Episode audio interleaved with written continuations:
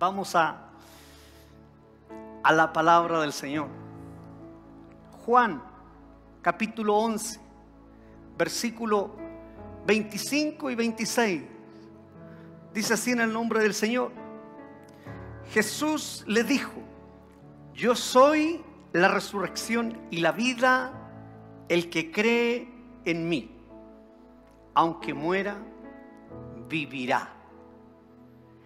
Si alguien vive y cree en mí, realmente no morirá jamás. ¿Crees esto? Padre, gracias por tu palabra. Gracias Señor porque siempre tienes algo que decirnos, Señor, que nos levanta, que nos anima, que nos hace revivir. Gracias porque sé que hoy día resucitarás la esperanza y la fe de muchas personas. En el nombre poderoso de Jesús. Amén, amén. Ah, la semana pasada compartimos un mensaje y, nos hacíamos eh, una pregunta, ¿quién es este? Y, y la verdad eh, eh, es que cada vez que me hago esta pregunta es simplemente porque veo tanta gloria, tanto favor, tanto milagro, tanta evidencia que queda uno sorprendido del poder increíble y maravilloso de Dios que termina diciendo, wow, ¿quién es este? ¿Quién es este? ¿Quién es este que su presencia hace que la tierra tiemble? Que las piedras que, que de alguna manera representan muchas veces eh, oposición, muros, corazones duros, pero Él puede quebrarlos, partirlos y quebrantarlos y, y producir una salida, un escape, una resurrección a todo aquello que está duro y colocar un corazón tierno otra vez, suave otra vez, de carne otra vez. ¿Quién es este? Honestamente es, es algo que, golpea mi cabeza constantemente. ¿Cómo, cómo, es eh, tan impresionante su poder, su, su majestad? Lo que me causa más impresión es que es nuestro Dios. Es nuestro Señor que está a, favor nuestro y que quiere entregarnos todas estas cosas a, disposición de todos nosotros. Así es que yo me siento tan afortunado. ¿Hay alguien en casa que se sienta afortunado? De decir, wow, yo soy heredero. ¿Quién es este? ¿Quién es este que puede realizar esta tamaña afirmación? Yo soy la resurrección del mundo. El que cree en mí, aunque muera, vivirá. ¿Quién es este que puede decir algo tan, tan tremendo como eso? ¡Wow! O sea, tremenda afirmación. Yo soy la resurrección del mundo. El que cree en mí, aunque muera, vivirá. Y, y sigue hablándole a los que estamos aquí. Dice, si alguien vive, o sea, tú y yo, y cree en mí, realmente no morirá jamás. Es una tremenda afirmación. Hoy quiero rendir honor, honra y gloria y toda alabanza a aquel que venció la muerte. Su nombre, Cristo Jesús. ¿Hay alguien en casa que me quiera acompañar a ofrendar un aplauso a nuestro Señor Jesucristo porque ha resucitado, porque está vivo, porque Él vive y reina y su palabra dice que Él volverá y en su muslo, dirá Rey de reyes, Señor de señores. Y yo lo espero con todo mi corazón. Yo lo espero. Yo espero que Él venga, este, este Cristo que dijo que el que cree en mí, aunque muera, vivirá. Yo, yo hoy día lo espero constantemente. Yo quiero que un día suene la trompeta, esto se acabe y Él aparezca en las nubes, el Rey de Reyes, Señor de Señores, y diga, yo vengo por ti. El que cree en mí, el que cree en mí, aunque esté muerto, vivirá. Un día quiero ver a este Señor que, que murió como un cordero, pero resucitó como un león. Quiero ver un día a este Señor que, que he dedicado mis últimos 13 años de vida y que cada momento que viene de aquí en adelante se lo rendiré a Él. Quiero ver a este Señor Jesús obrando en, en mi favor. Quiero ver a este Señor que tiene toda la autoridad en el cielo, en la tierra y debajo de ella. Que puede decir una afirmación tan grande como esta. Que su palabra dice que toda rodilla se doblará ante su presencia. ¿Quién es este Señor? Un Dios que, que podemos confiar en Él. Un, Señor en quien podemos depositar todas nuestras angustias, en quien podemos depositar todos nuestros dolores, eh, en quien podemos depositar todas aquellas cosas que incluso no entendemos. Y hoy día estamos hablando esta semana de muerte y resurrección, de muerte y resurrección, de muerte y resurrección. Y es difícil hablar de muerte. Es difícil estar hablando de muerte, más aún cuando estamos en un tiempo con una contingencia tan complicada. Un caos en el mundo que, que nadie ha podido hacer frente de la manera correcta. Todo el mundo está discutiendo el cómo hacerlo mejor, pero la verdad es que sigue avanzando esta situación grave para el mundo entero. Ha sido difícil, es algo nuevo, nadie, nadie lo ha entendido, nadie lo ha comprendido de la manera correcta, ningún gobierno, ningún eh, científico, no, nadie puede hoy día dar con la solución total. Solo soluciones parciales. Es difícil poder hablar de este tema de, muerte y vida cuando estamos viviendo mucho dolor y millones de personas se están yendo. Es difícil poder hablar de este tipo de situaciones cuando hay muchas personas que están pasando otros ya pasaron, otros están pasando y otros que pasarán por esta situación dolorosa de perder a alguien amado. Es difícil poder eh, eh, hablar de, de un tema de estas características. Por eso es tan importante y trascendental en la vida de las personas que conozcan esta buena noticia. Es difícil hablarlo, pero es necesario plantear muerte y vida.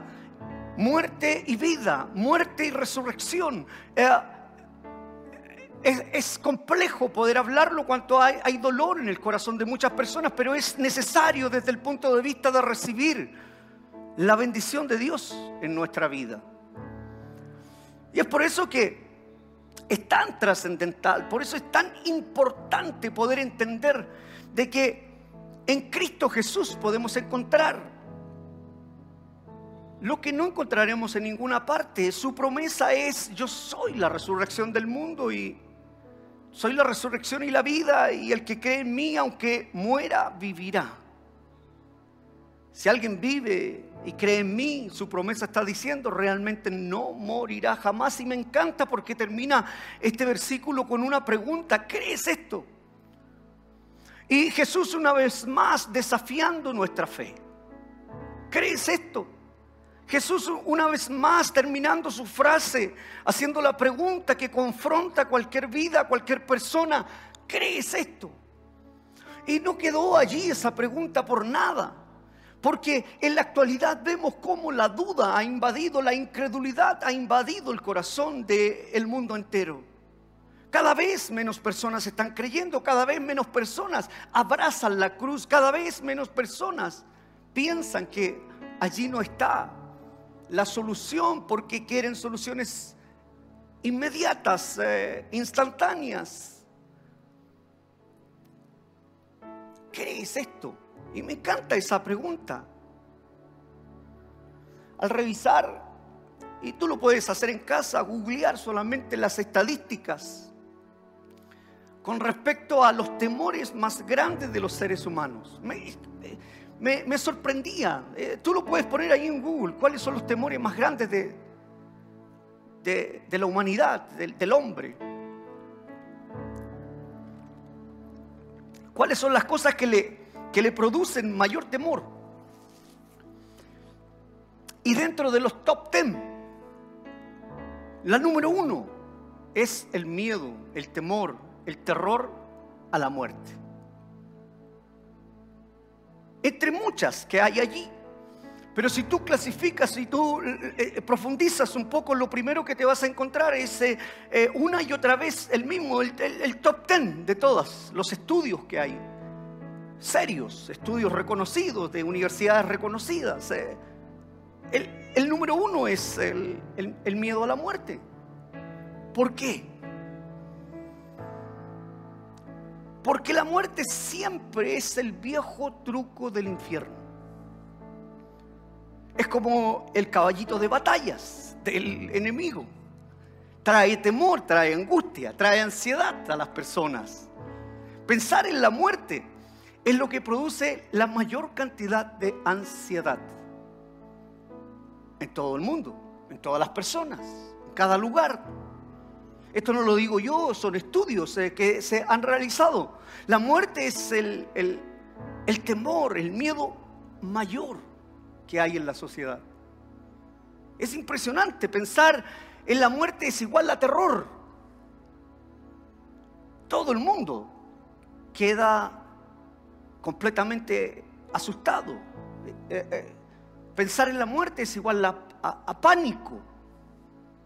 Es el equivalente, la gente siente pánico, estamos hablando de muerte y, inmediatamente como que hay un rechazo. Y por eso te digo, eh, reconociendo que estamos en un tiempo de contingencia muy dura, muy difícil, pero es un tema que es importante abordar. Todo el mundo está aterrorizado con esto.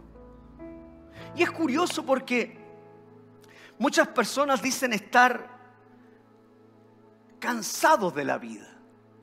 Cada vez que hablo con personas, eh, estoy cansado de la vida. Personas que llegan angustiados, frustrados, eh, eh, con, atribulados y, y me dicen que estoy cansado de vivir. Y me parece curioso porque cuando se ven enfrentados a un riesgo de muerte, pasa todo lo contrario, así como que saltan de, un lugar a otro y, el que estaba cansado, estaba tribulado, estaba cansado de la vida, salta inmediatamente a otra posición y, dice, eh, no, yo no me quiero morir. Se aferra a la vida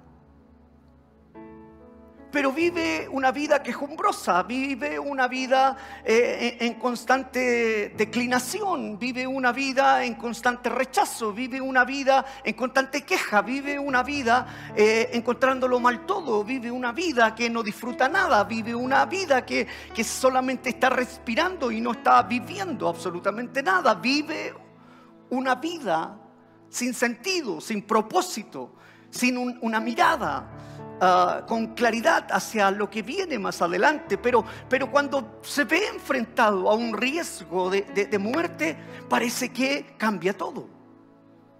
Inmediatamente se aferra a la vida y recién ahí es donde empieza a valorarse y a valorar la vida que Dios le dio. No sé cuántos piensan eso o cuántos en algún momento se han sentido así como que algo me hizo reaccionar, porque finalmente nunca valoré mi vida, pero cuando me vi enfrentado a la, muerte, cuando me vi enfrentado a algún riesgo de salud, de accidente o de cualquier cosa, parece que algo cambió y empecé a valorar las cosas de una manera diferente. Nunca aprendí que debía disfrutar mi vida como si fuera el último minuto, el último día. Una frase muy conocida, pero tan poca, tan poco practicada. Todos nosotros caemos en el, afán de cada día y empezamos a darnos vuelta y a darnos vuelta y, no le encontramos el sentido realmente a la vida, pero al vernos enfrentados a algún riesgo inmediatamente, como que reaccionamos.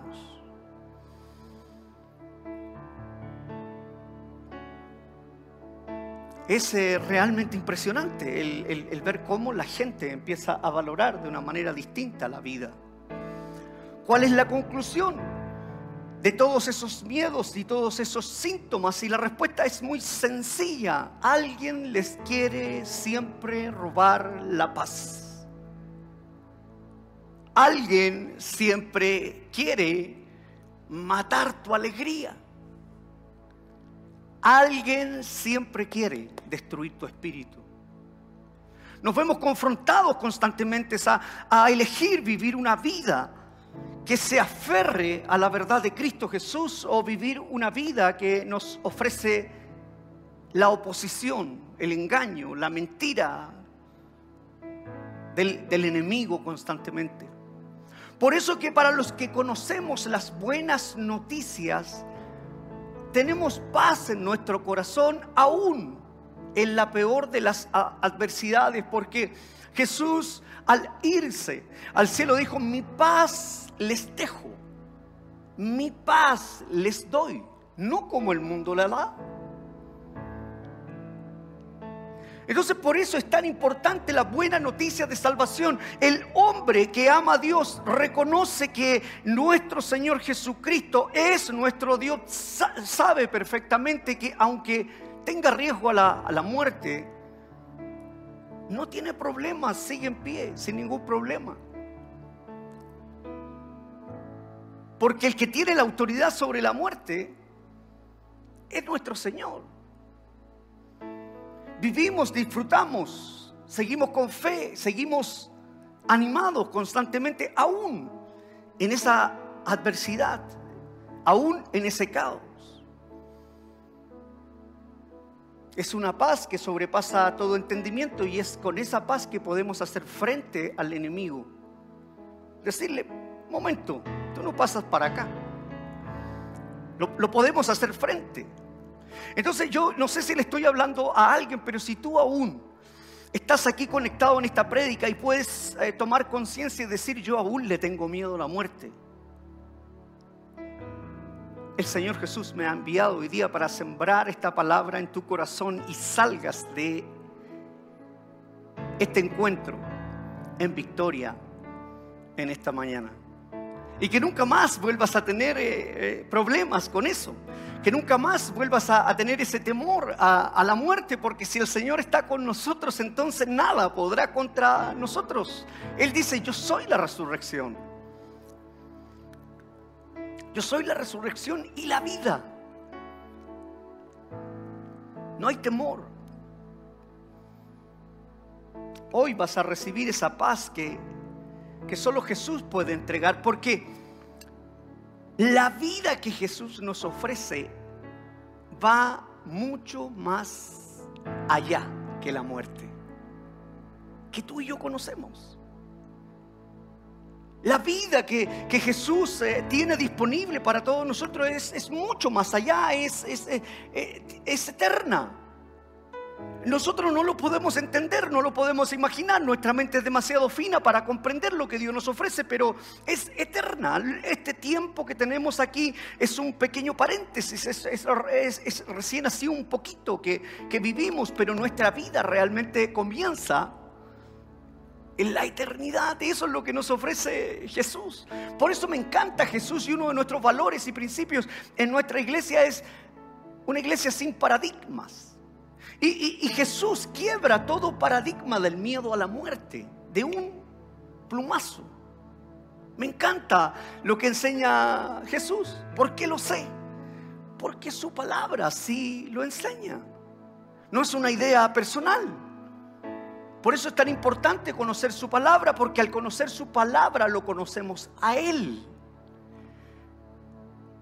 Y al conocerlo a Él, conocemos la verdad que verdaderamente nos hace libres a todo temor, a todo miedo. Caminamos de una manera completamente diferente. Andamos erguidos, confiados. No hay ese agobio constante en nuestro corazón.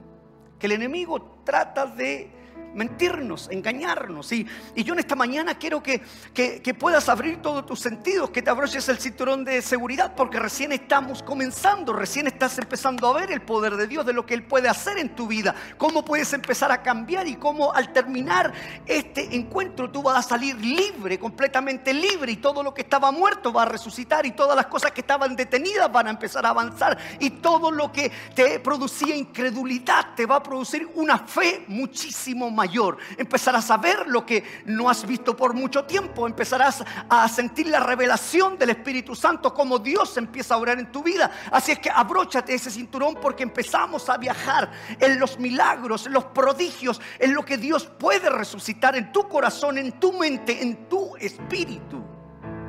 Hoy día todos nosotros tenemos que irnos completamente libres. No solamente venimos a celebrar y decir Jesús resucitó. No, hoy día venimos a decir esta victoria es nuestra. Cristo Jesús está vivo. Él ha resucitado. Y si Él resucitó y tiene el poder para resucitar, entonces tiene el poder para hacer cualquier cosa que mi vida necesite. Y yo hoy día he venido por esa promesa del Señor. Hay alguien que pueda decir amén y decir yo quiero ir hoy día. También quiero gritar y hablar con victoria en mi corazón, porque no sacamos nada de decir de que Cristo Jesús ha resucitado, pero no estamos viviendo una vida junto con Él si no sacamos nada con decir que Cristo Jesús está vivo, si realmente actuamos como si Él no estuviera a nuestro favor, como que si estuviéramos abandonados, como si fuéramos unos huérfanos, como que no hay nada más que hacer. Cristo Jesús está aquí, está presente y Él tiene poder para resucitar todo lo que está muerto. Esa es mi fe, esa es mi confianza y eso es lo que yo creo. Por lo tanto, yo quiero que tú también lo empieces a creer hoy día. Y en este viaje que comenzamos la semana pasada y que nos subimos a una barca y que sabemos que va a ser golpeada y que sabemos que se van a levantar vientos y un montón de situaciones adversas, pero seguimos en el viaje y en la medida que seguimos este viaje de la historia de Cristo Jesús, nos encontramos con prodigios, con milagros, donde se sujetan legiones de demonios ante su orden, donde el viento obedece su voz donde el mar se aquieta cuando Él lo ordena, donde la tierra tiembla, donde las piedras de corazones duros se quebrantan. Seguimos ese viaje y, yo quiero seguir viajando con Jesús, quiero seguir viendo todo su favor. Él tiene poder. Así es que seguimos en la barca.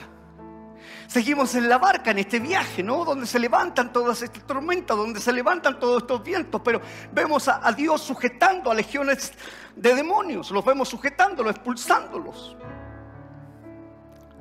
Y hay cuatro historias que me gustaría hoy día revisar rápidamente en los evangelios, donde Jesús se enfrenta a la muerte. La primera historia que quiero compartir está en Mateo, allí capítulo 9, versículo 18, luego 23 y 25 en la versión Reina Valera. Lo leemos juntos. Y dice, mientras él les decía estas cosas, vino un hombre principal y se postró ante él, diciendo, mi hija acaba de morir, mas ven y pon tu mano sobre ella y vivirá. Al entrar Jesús en la casa del principal, viendo a los que tocaban flautas y la gente que hacía alboroto, les dijo, apartaos porque la niña no está muerta, sino duerme. y se burlaron de él, como muchos en el mundo se burlan de lo que nosotros creemos y pensamos y se burlaron de él. Pero cuando la gente había sido echada afuera, entró Jesús y tomó de la mano a la niña y ella se levantó. Jesús se enfrenta a la muerte. Hay una persona que está muerta. Viene el principal. Viene, por favor, Señor, me postro ante tu presencia. Yo sé que si tú vas, la tocas, ella podrá vivir tremenda fe. Es, uno de los pasajes que hemos revisado tantas veces y nos conmueve eh, el poder ver la fe del hombre, pero, pero, pero no te conmueve el que Jesús estuvo enfrentado a la muerte y que pudo decir en un, dos por tres, levántate. Y ella se levantó, termina el versículo. Y yo, ¿quién es este? Wow, realmente impresionante. ¿Quién ganó? ¿La muerte o Jesús? Jesús. Jesús. En Lucas capítulo 7, segunda historia, versículo 11 y 15 de la versión NTV, dice, poco después Jesús, con sus discípulos, poco después Jesús fue con sus discípulos a la aldea de Naín, y una multitud numerosa lo siguió. Cuando Jesús llegó a la entrada de la aldea, salía una procesión fúnebre. El joven se había muerto, era el único hijo de una viuda. Y una gran multitud de la aldea la acompañaba. Cuando el Señor la vio, su corazón rebosó de compasión. No llores, le dijo. Luego se acercó al ataúd y lo tocó. Y los que cargaban el ataúd se detuvieron joven, dijo Jesús, te digo, levántate. Entonces el joven muerto se incorporó y comenzó a hablar. Y Jesús lo regresó a su madre. ¡Wow! ¿Quién es este? ¿Quién es este? ¿Quién ganó? ¿La muerte o Jesús? Jesús una vez más obrando frente a frente a la muerte, demostrando su poder, que realmente Él era el Hijo de Dios, que tenía autoridad.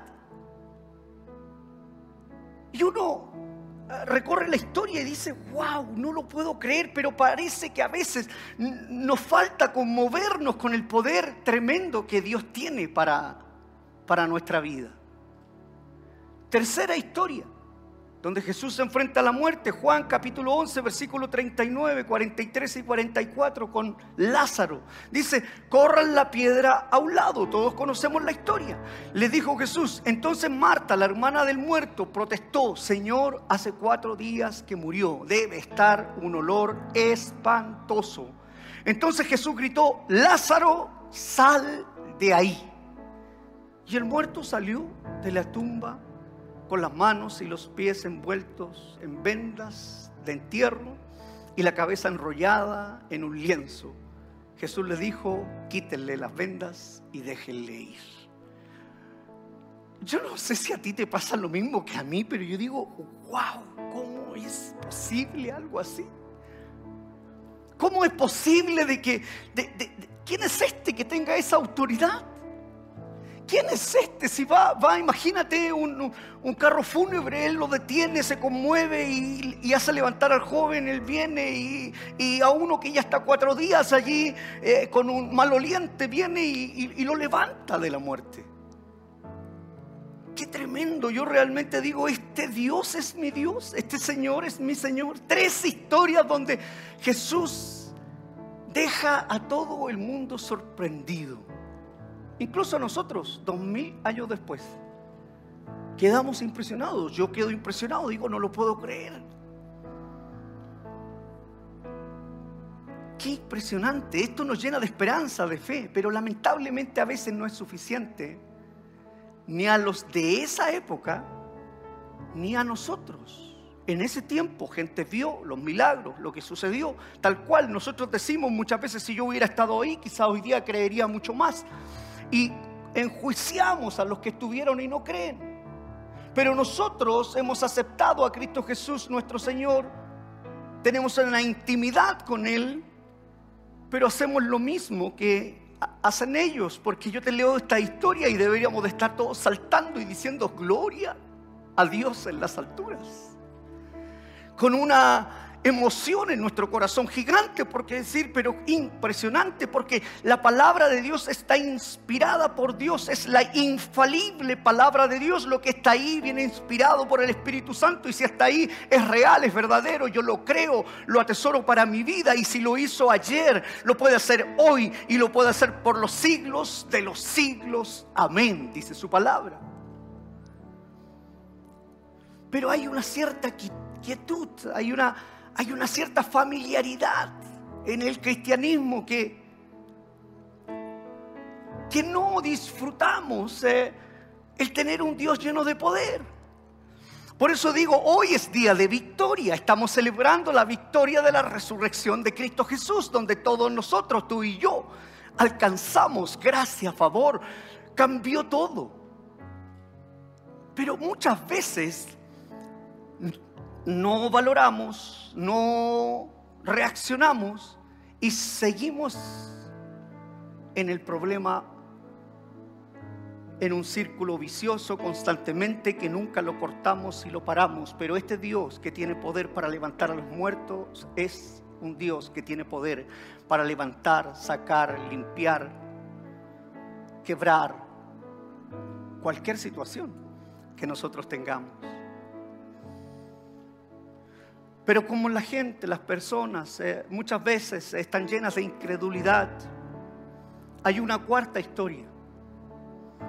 Para los que aún les cuesta entender, y, Jesús realmente zanja aquí el tema de la, de la muerte, de una vez y para siempre, y es su propia muerte. No solo se vio enfrentado tres veces a otras muertes donde pudo levantarlos de allí, pudo levantarlos de la muerte, sino que además una cuarta historia que nos deja aquí reflejado los evangelios donde es su propia muerte. O sea, como diciendo, para que no quede ninguna duda que tengo poder sobre la muerte. Como hablándonos en parafraseado, oiga, yo quiero demostrarle realmente de que yo tengo poder tengo poder creativo, puedo crear el, cielo, las estrellas, tengo, tengo poder para, para, tener una creación salva, para, para, poder tener una creación justificada, eh, redimida. Ah, tengo poder para poder levantar a los muertos, tengo poder para sanar a los enfermos, tengo poder para liberar al cautivo, tengo poder porque eh, Él vino a eso, a liberar, Él no vino a condenar, sino que Él vino a salvar. Por eso que es algo inmerecido, yo no me lo merezco, pero Él me lo da pero para que no quede duda y ninguna de las personas siga con incredulidad en su corazón, ahora Él su misma vida la pone al servicio de cada uno de nosotros. Gloria al Señor. Si hay alguien que ha demostrado el compromiso con la humanidad, ese es Dios. Nadie más ha podido hacer algo semejante es su propia vida. Y Mateo describe ya, quiero irme a los versículos finales para avanzar, dice Mateo capítulo 27, versículos 50 y 51, dice, pero Jesús dio nuevamente un fuerte grito y murió. Al instante, la cortina que estaba dentro del templo se rasgó en dos de arriba abajo y la tierra tembló, las rocas se partieron Gloria al Señor. ¿Quién es este? Yo me pregunto, ¿quién es este que la tierra tiembla y las piedras se quiebran? Expiró, entregó su espíritu al Señor y, y yo me imagino estar allí situado. Dice la escritura que se puso todo oscuro, las, las nubes eh, eh, oscuras, se, oscureció el día, fue, fue algo pero increíble que empezó a suceder, la tierra se remeció,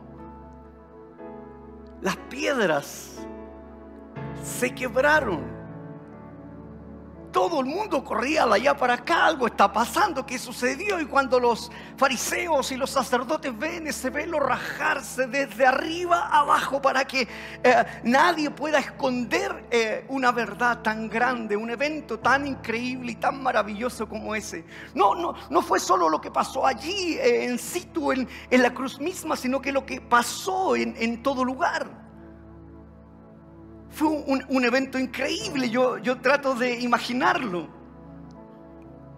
Jesús, de una manera inigualable, incomparable, inimaginable, magistral, soberana, viene a vencer y a darnos la victoria por su sacrificio a todos nosotros. Y, y lo vemos como un evento así como que, ah, sí, sí, yo sé que Jesús murió. Es que Jesús murió por ti. Jesús murió por mí.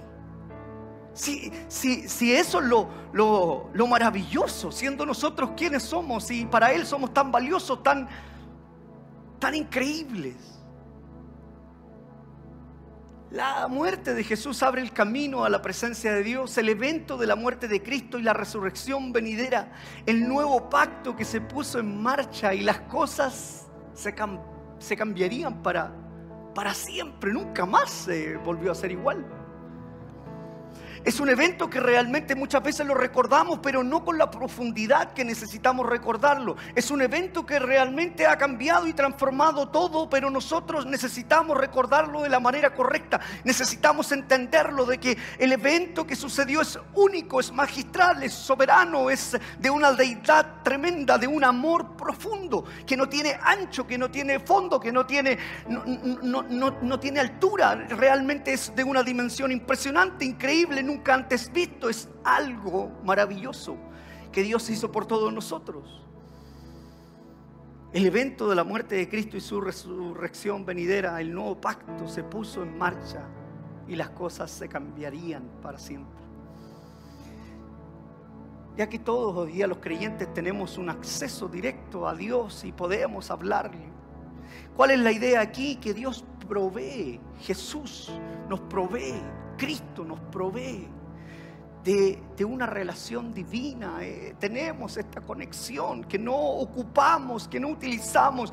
Cuánto dolor siento con tantas situaciones adversas y mucha gente dice, pastor, es que no tengo ánimo de orar. No quiero en realidad doblar mi rodilla, ya dejé de creer, no estoy confiando. Y Cristo hizo un sacrificio para que tú y yo nos podamos arrodillar y hablar directamente con el Padre. Y su palabra dice que todo lo que le pidamos en su nombre, Él lo hará. Y nosotros no lo consideramos valioso, no lo consideramos importante. Tenemos más ánimos para atender otro tipo de cosas, menos para conectarnos en una relación estrecha, verdadera, sincera, genuina, real, de quebrantamiento con nuestro Dios de tirarnos al piso y decir, Cristo Jesús pagó un precio para yo conectarme directamente contigo y todo lo que está sucediendo. Yo sé que tú eres un buen padre y si Él te escucha, entonces Él responderá.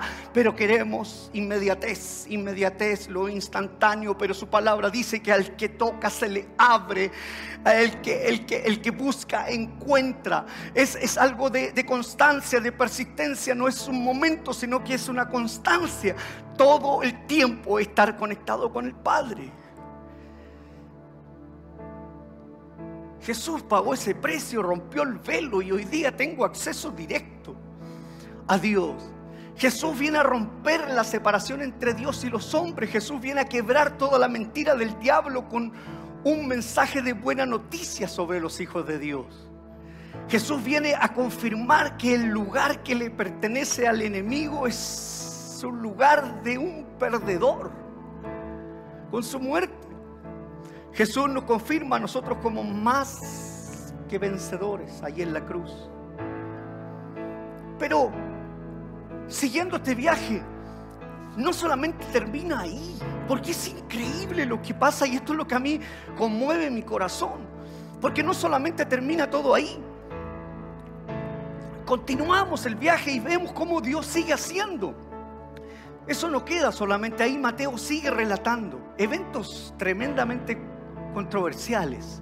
Aquí hay muchos teólogos y, eruditos que tienen desencuentros en este pasaje, pero yo creo en que toda verdad está escrita allí. Por inspiración del Espíritu Santo y Mateo 27, ahora el versículo 52 al 53 dice, una vez que Jesús expiró, una vez que la tierra tembló, una vez que las piedras, las rocas se rompieron, dice este versículo, los sepulcros se abrieron y muchos del pueblo de Dios que habían muerto otra vez, o sea, no solamente los tres que eh, eh, vimos recién en estas tres historias, que Dios los levantó de los muertos, sino que Él cuando muere, Él cuando muere, cuando tiembla la tierra, se quiebran los sepulcros y dicen, eh, los sepulcros se abrieron y muchos del pueblo de Dios que habían muerto fueron resucitados.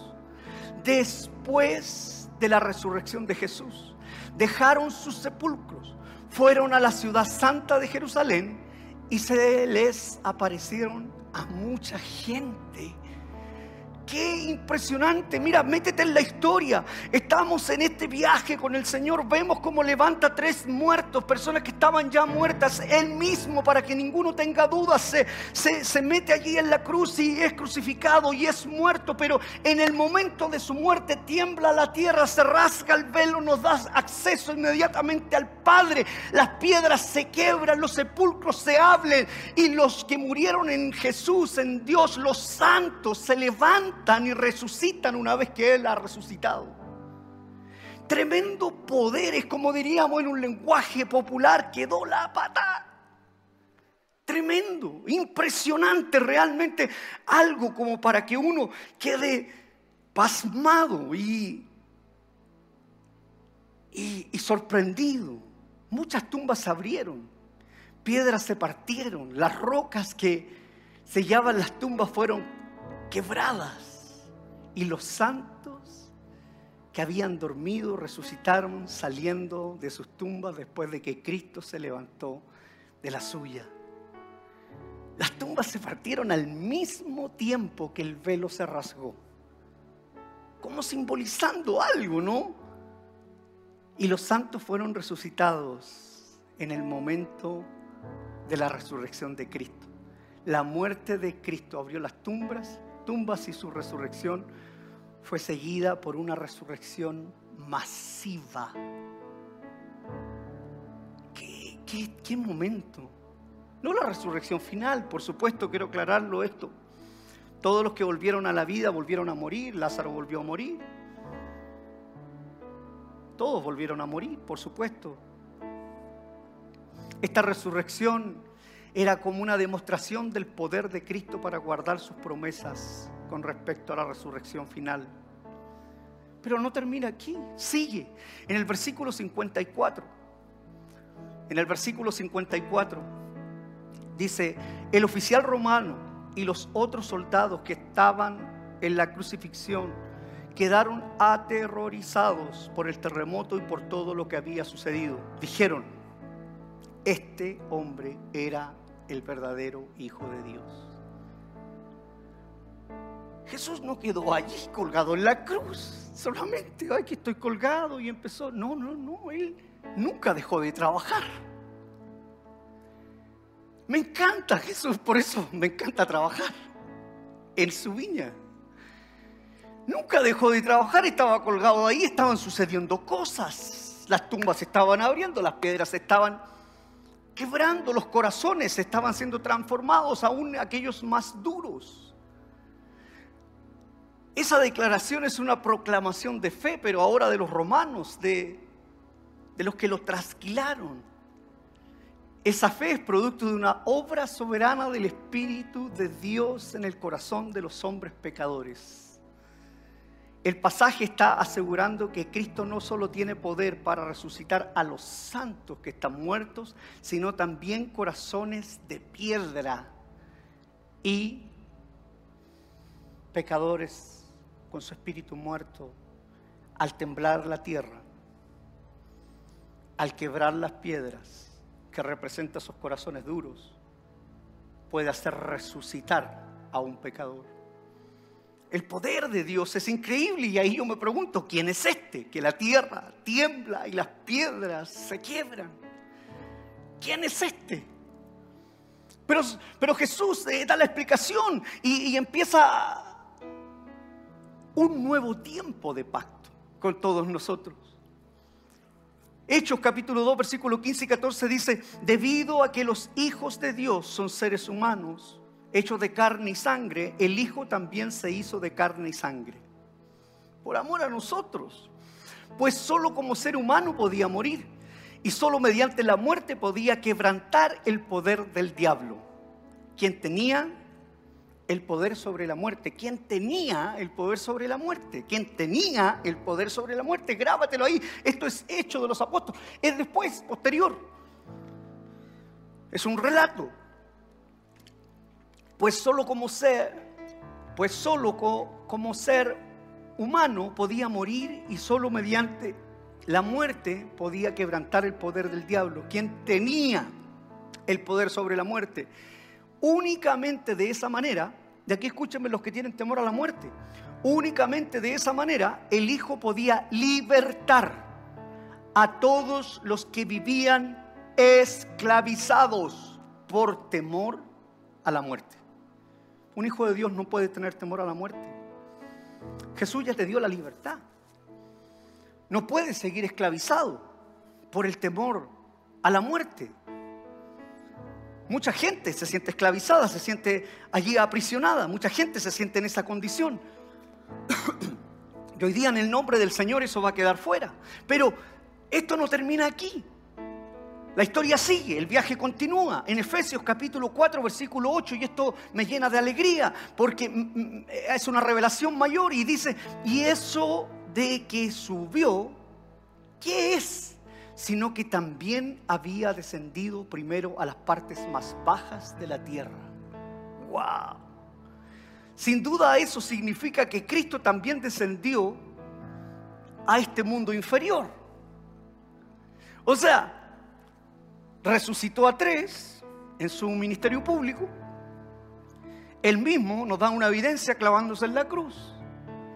Hay un terremoto, se mueve todo, se oscurece el lugar se quiebran las piedras, se abren las tumbas, se resucitan los santos en su resurrección. Nos confirma de que Él se humanó siendo Dios, vino a la tierra de carne y hueso, le quitó ese poder al enemigo y dice, ahora dice, y también había descendido primero a las partes más bajas de la tierra. ¿Qué significa eso? Cristo también descendió ahí al mundo inferior. Jesús descendió a las partes más bajas donde estaban las tinieblas. Me encanta esto. Porque Jesús no solo murió, sino que resucitó para colocar las cosas en su lugar. Dijo, vamos a ver aquí cómo lo hacemos. Es cuando les digo a todo mi equipo, vamos a colocar el salero al medio. Jesús y las tinieblas, Jesús y el diablo, Jesús y todos esos gobernantes de maldad. Dijo, un momento, voy a colocar las cosas en su lugar. Todos los gobernantes y las fuerzas espirituales y el diablo estaban celebrando y cantando, eh, lo hemos logrado, el Hijo de Dios está crucificado, ha muerto. Y deben de haber estado allí en el infierno ahí cantando, celebrando y diciendo, eh, lo logramos, lo logramos, y sobándose las manos de una manera impresionante allí. Pero de repente Jesús interrumpe la fiesta. Imagínate esta esta imagen. Todos los demonios y los gobernantes de maldad celebrando su supuesta victoria. Pero de repente Jesús aparece en la escena y todo el lugar que era oscuro se empieza a llenar de luz. Todo el lugar que está lleno de tiniebla empieza a resplandecer por la presencia de Jesús. Y Jesús le dice, momento, vengan aquí. Y con una voz de autoridad comienza a gritarles lo que Pablo cita allí en Primera de Corintios capítulo 15, versículo 55. Y les grita a todos, "Oh muerte, ¿dónde está tu victoria? Oh muerte, ¿dónde está tu aguijón?" Y los demonios empiezan a correr por todas partes, empiezan a ver una luz maravillosa, un Dios poniendo las cosas en su lugar, un Dios que venía con las marcas aquí en las manos y en los pies, diciendo, oh muerte, ¿dónde está tu victoria? Oh muerte, ¿dónde está tu aguijón? Y todos desesperados, corriendo por todos lados, arrancando, tratándose de esconder. Había en el infierno una confusión porque por primera vez había solo, donde había solo oscuridad, ahora había luz. Jesús se acercó y le arrebató las llaves de la muerte al mismo diablo y le dice, todo poder me ha sido dado en el cielo y en la tierra y debajo de ella. Y en ese mismo momento se recuerda de esta promesa que está en Génesis capítulo 3 versículo 15 que dice, tu simiente aplastará la cabeza de la serpiente. Así es que Jesús le dice al diablo, ven aquí, pon tu cabeza allí y le aplasta la cabeza en ese mismo momento. Y esta promesa es cumplida. Colosenses capítulo 2 versículo 15 dice, Él venció a todos los poderes y fuerzas espirituales a través de la cruz, desarmándolos y obligándolos a desfilar derrotados ante el mundo. Así enfila los, los demonios, humillados, derrotados. El Señor poniendo en su lugar las cosas como corresponde. Oh muerte, ¿dónde está? Tu victoria.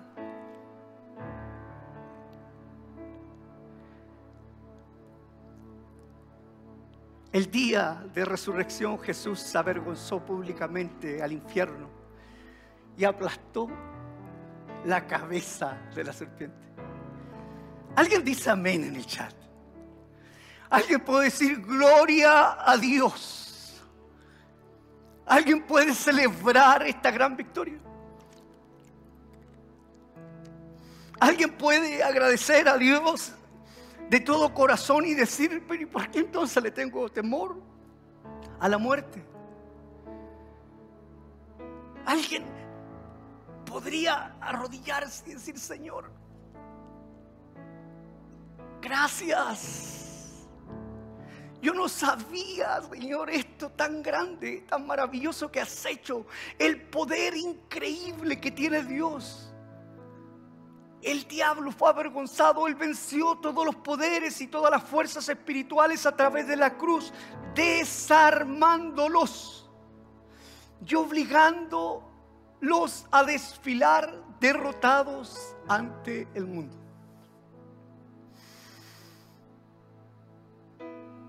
Así que vengo a decirte en el nombre de nuestro Señor Jesucristo que no debes tener miedo a la muerte ni menos al diablo. Porque nuestro Jesús humilló al diablo y al infierno. Ven aquí, pon la cabeza. Y aplastó su cabeza. El diablo es pobre diablo. Es un pobre diablo. No tiene poder y autoridad sobre nosotros. El diablo ya no tiene poder sobre tu casa. El diablo no tiene poder sobre tus hijos. El diablo no tiene poder sobre tu mente. El diablo no tiene poder sobre tu espíritu. El diablo no tiene poder sobre tu cuerpo. El diablo no tiene poder sobre tus finanzas. El enemigo y el infierno no, no, no tiene poder sobre tus proyectos. El diablo y el enemigo y el infierno no tiene poder sobre tu matrimonio, no tiene poder sobre lo que está en tu corazón, no tiene poder sobre tus palabras. Tú puedes hablar palabras de vida, de gloria, de bendición, de fe, de confianza. Tú puedes ser libre completamente porque el enemigo no tiene poder sobre los hijos de Dios. Hay alguien que pueda decir, amén, yo lo recibo, esta victoria es mía y puedo gritar con libertad. Gracias Señor Jesús por lo que has hecho por mí Muchas personas están viviendo en aflicción, en dolor, en enfermedad, en tribulación, en falta de alegría. Cuántas cosas de ansiedad, de crisis, de pánico, cuántas situaciones de agobio, cuántas situaciones que le están haciendo la vida cada vez más compleja, no entendiendo el verdadero sacrificio de Cristo Jesús. Y hoy te quiero decir a todos los que están allí conectados y a todo el mundo que Cristo Jesús resucitó, venció al diablo, le dio en la cabeza y él ya no tiene autoridad sobre el pueblo de Cristo Jesús. Tú y yo somos libres en las manos de Cristo Jesús. Alguien puede decir gloria a Dios. Gloria a Dios. Yo digo aleluya. Aleluya. Aleluya. Aleluya. Sí.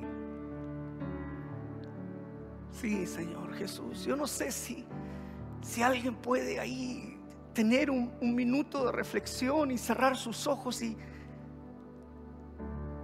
y guarda silencio y escucha cómo el Espíritu Santo confirma en tu corazón.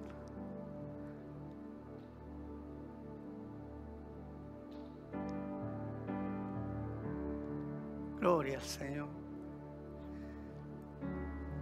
Este no puede ser un día de recuerdo solamente, este debe ser un día de reconciliación, donde nosotros nos reencontremos con la verdad bíblica, donde nosotros nos reencontremos con el sacrificio de Cristo, donde nosotros podamos rendir honra y gloria a nuestro Dios, donde nosotros podamos decir, Señor, pero ¿por qué sigo peleando con el enemigo? Él no quiere que pelee más con el diablo, solo tienes que recordarle, estás vencido, estás vencido, estás vencido, estás vencido en el madero de la cruz tienes que recordarle que tu lugar es de victoria, que tu lugar es de más que vencedor. Y tienes que recordarle al diablo que su lugar es de perdedor. Nosotros somos los que hemos ganado. Nosotros somos los que tenemos la victoria. Nosotros somos los que no podemos vivir humillados como está humillado el enemigo, avergonzado como está avergonzado el enemigo, derrotado como está derrotado el enemigo. Es un desfile de demonios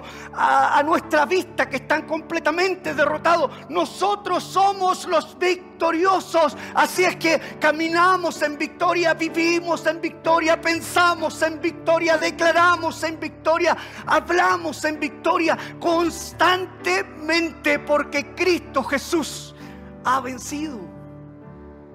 ¿Cuántos hoy día empiezan a creer de una manera diferente y empiezan a decir, pero ¿cómo fue posible que estuviera pensando de esa manera?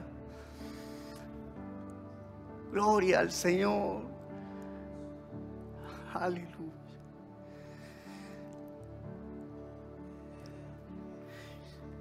Yo no sé cuántas personas hoy día están colocando al diablo en su lugar en el lugar de, perdedor. A Él le toca estar en ese lugar y el lugar que me toca a mí es victoria. ¿Quién es este? Yo soy la resurrección del mundo y la vida. El que cree en mí, aunque esté muerto, vivirá. Si alguien vive y cree en mí, realmente no morirá jamás. Si nuestro Señor tiene el poder para hacer esto, entonces tiene el poder para hacer todas las cosas. Él vive y reina por los siglos de los siglos. Y la buena noticia es que Él está aquí ahora para poder restaurar, perdonar, limpiar, borrar toda culpa que el enemigo ha traído a tu mente, a tu corazón y a tu espíritu. Hoy día le vamos a decir juntos que es un fracasado, que no tiene lugar la tierra tiene que temblar. Las piedras se van a quebrar. ¿Por qué? Porque Cristo Jesús está aquí. Así es que yo quiero preguntarte en esta tarde, si nunca has aceptado a Cristo Jesús en tu corazón, hoy es el día que debes aceptarlo y entrar en una resurrección en tu vida.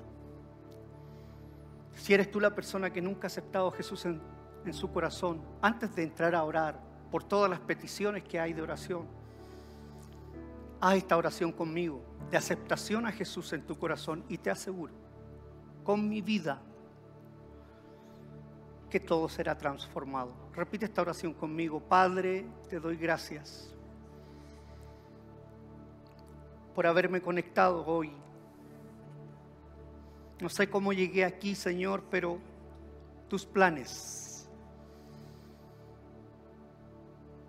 han tocado mi corazón hoy día. Te pido perdón por mis pecados. Te pido perdón por mis ofensas y te recibo en mi corazón como mi Señor y Salvador. En el nombre de Jesús. En el nombre de Jesús. Amén. Vamos a adorar al Señor y al final vamos a hacer una oración. Vamos a adorar al Señor. Por cantaré, quiero algo más. glass